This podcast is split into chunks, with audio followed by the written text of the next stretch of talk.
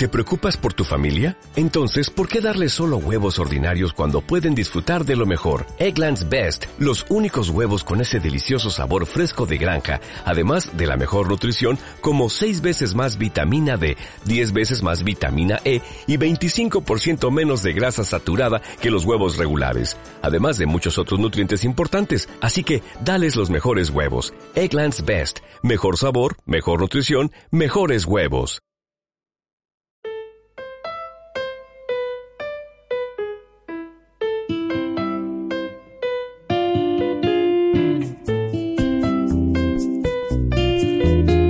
Recomienda Podcast, un podcast de Carmenia.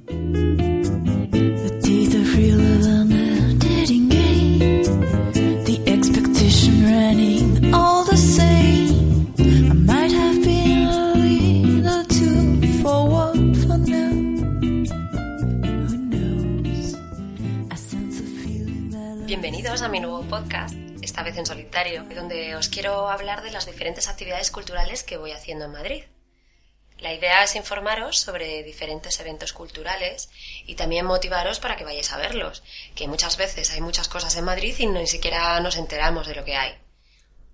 Bueno, no tengo mucho tiempo libre en mi vida diaria, pero siempre que tengo un ratillo intento destinar el poco tiempo para ir a ver alguna que otra exposición. También suelo ir al cine bastante, ir a algunos conciertos y alguna que otra obra de teatro. Así que os voy a intentar contar todo este tipo de cosas que vea interesantes y que haya hecho y que me parezca que están bien para que, no sé, que vosotros también las conozcáis. Además, para los que no viváis en Madrid, pues esto también sirve un poco para que sepáis la vida cultural que hay aquí, poder tener un poco de acceso a exposiciones o a cosas que normalmente no podéis ver porque estáis lejos. Y si os animáis a venir un fin de semana a Madrid o algo, pues ya tenéis un sitio donde tirar de agenda cultural para, para hacer cosillas. Bueno, en el podcast de hoy, que es el primer episodio y es algo especial, os voy a recomendar un sitio imprescindible para la cultura madrileña que se llama el Círculo de Bellas Artes de Madrid. Para mí es un sitio especial ya que soy socia del Círculo de Bellas Artes desde hace más de 10 años y no puedo entender la vida de Madrid sin ir, sin ir por allí de vez en cuando. Para quien no lo sepa, el Círculo de Bellas Artes es un edificio magnífico que está en la calle Alcalá, eh, muy cerquita de la, de la esquina con Gran Vía, y es uno de los centros culturales privados más importantes de Europa. Es privado porque se financia con, aparte de alguna subvención pública, que este año les han ido retirando y tal, se financia con la cuota de los socios, que vamos pagando cada mes para mantener el centro cultural. Aparte de los socios, puede entrar cualquier otra persona. Lo que pasa que los socios entramos ya eh, de forma gratuita. Lo que pasa que los visitantes que no son socios tienen que pagar el acceso al edificio, que cuesta un euro si solo queremos entrar a las exposiciones o a la cafetería y después tres euros si queremos subir también a la azotea. En la azotea tienen un fantástico bar que han puesto ahora con unas vistas maravillosas de Madrid que recomiendo a todo el mundo. La verdad que Siempre que he llevado a alguien le ha encantado y tienes unas vistas fantásticas de Madrid. Bueno, el Círculo de Bellas Artes en sí se, se creó a partir de donaciones privadas de varios artistas en 1880. Fue un grupo de artistas los que empezaron a poner dinero para, para crear esto y al final consiguieron reunir dinero suficiente para construir el edificio, del que se encargó Antonio Palacios, que es un arquitecto muy famoso de la época del siglo XIX en Madrid que hizo otros edificios como el Palacio de Telecomunicaciones, ahora en la sede del ayuntamiento, y el Banco Central. Entonces, el estilo de este edificio es ecléctico, es bastante chulo porque mezcla diferentes estilos y tiene una maravillosa arquitectura para mí. Dentro del edificio tenemos para destacar una fantástica escalera de mármol. A mí, siempre que subo por ahí, me teletransporta al siglo XIX, a las grandes fiestas que se hacían, y me parece algo bastante bonito. Bueno, dentro del Círculo de Bellas Artes, aparte del famoso carnaval que tienen todos los años, que es una fiesta mm, de obligada asistencia para la clase más favorecida de Madrid, digamos, porque es bastante carillo para entrar. Aparte de eso, tenemos diferentes salas donde hay exposiciones o hay conciertos. También tenemos una parte reservada para los socios, donde hay diferentes salas para pintar, eh, tenemos un taller de grabado, un taller de, dibujo al natural con modelos que, cambian de pose cada cierto tiempo. Y después tenemos un cine, un teatro, una librería, también muy, muy bonita, y después las salas de exposiciones. Ahora mismo os recomiendo la exposición que hay porque es impresionante, a mí me ha encantado. La exposición principal que tenemos ahora es de Ibáñez, del dibujante de Mortadelo y Filemón, de Carpanta, del Botón Sacarino, de Pepe Gotera y Otilio. Y es fantástico ir ahí para ver una retrospectiva de toda su, su obra, la evolución de su obra, también el, el estilo que tenía cada revista en la que trabajaba. También nos comentan un poco la censura del franquismo y la autocensura que se imponían los propios eh, artistas del cómic para no ser luego recortados por, por la dictadura. Y me parece muy interesante todas las influencias que nos muestran de cómics del momento, bueno, que venían de otros lugares de Europa, como por ejemplo de Francia. También podemos ver algunos ejemplares de los cómics de Ibáñez pero en Alemania, por ejemplo, o en Francia, entonces es muy curioso verlos en otros idiomas. Os recomiendo mucho esa exposición, también tenemos un vídeo sobre la nueva película de animación de Mortadelo y Filemón.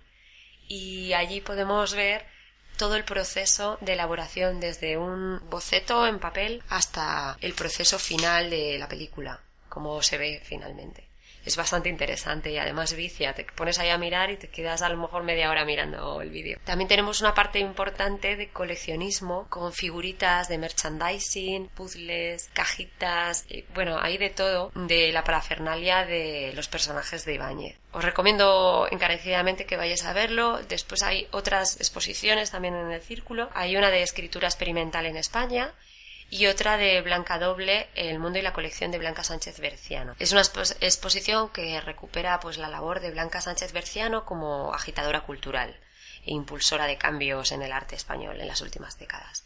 Yo este, esta exposición todavía no la he visto, pero bueno, la tengo ahí por ver. Y otra de las salas eh, nos presenta el arte del perfume. Y es una exposición dedicada al perfume como soporte artístico que viene del, Museo de Arte y Diseño de Nueva York y bueno, pues vamos a ver qué es lo que tienen para enseñarnos. Bueno, os recomiendo sobre todo la, la de Francisco Ibáñez, que está hasta el 18 de enero de 2015, porque creo que a todo el mundo que ha crecido en mi generación le va a encantar. Y las generaciones anteriores, claro. Entre las actividades que hacer en el Círculo de Bellas Artes tenemos el cine, que cuesta 5 euros y 4 euros para carne joven y para mm, socios y tenemos siempre unos ciclos bastante interesantes. Normalmente tenemos un cine que no es comercial, que son películas muchas veces antiguas, que son reposiciones. También tenemos ciclos, por ejemplo, de algún director de cine en concreto. Ahora mismo tenemos un ciclo de que se llama Noche de Lobos, Noche de Inocentes, en los que van a proyectar Top Secret y agárralo como puedas, que vamos que es bastante chulo ver eso en pantalla grande, yo creo. Después tenemos eh, pues una, una panorámica del cine contemporáneo taiwanés, que bueno, al que le guste, pues mira, una cosa más. Y por ejemplo, otra, otro ciclo que es una historia del nacimiento y la modernidad cinematográfica, donde podemos ver películas como El séptimo sello o Vértigo, o El final de la escapada, o El ángel exterminador de, de Luis Buñuel, Repulsión, o por ejemplo ocho y medio. También tenemos eh, cortos de Daniel Sánchez Arevalo, por ejemplo, o una muestra de cortos sociales.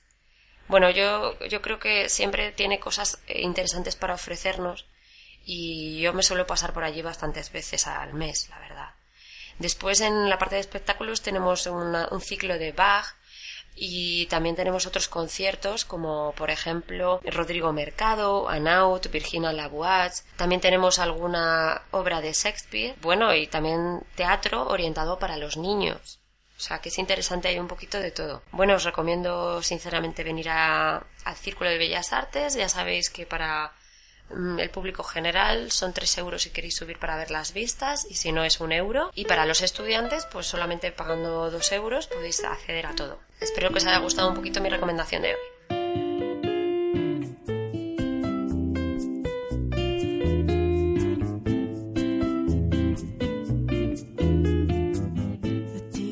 Si quieres contactar conmigo, utiliza el Twitter. Soy arroba Carmenia Moreno o arroba recomiendapod Este podcast tiene licencia Creative Commons. La música utilizada está extraída de Jamendo y la dulce voz que pone título a este podcast es de Gemasur.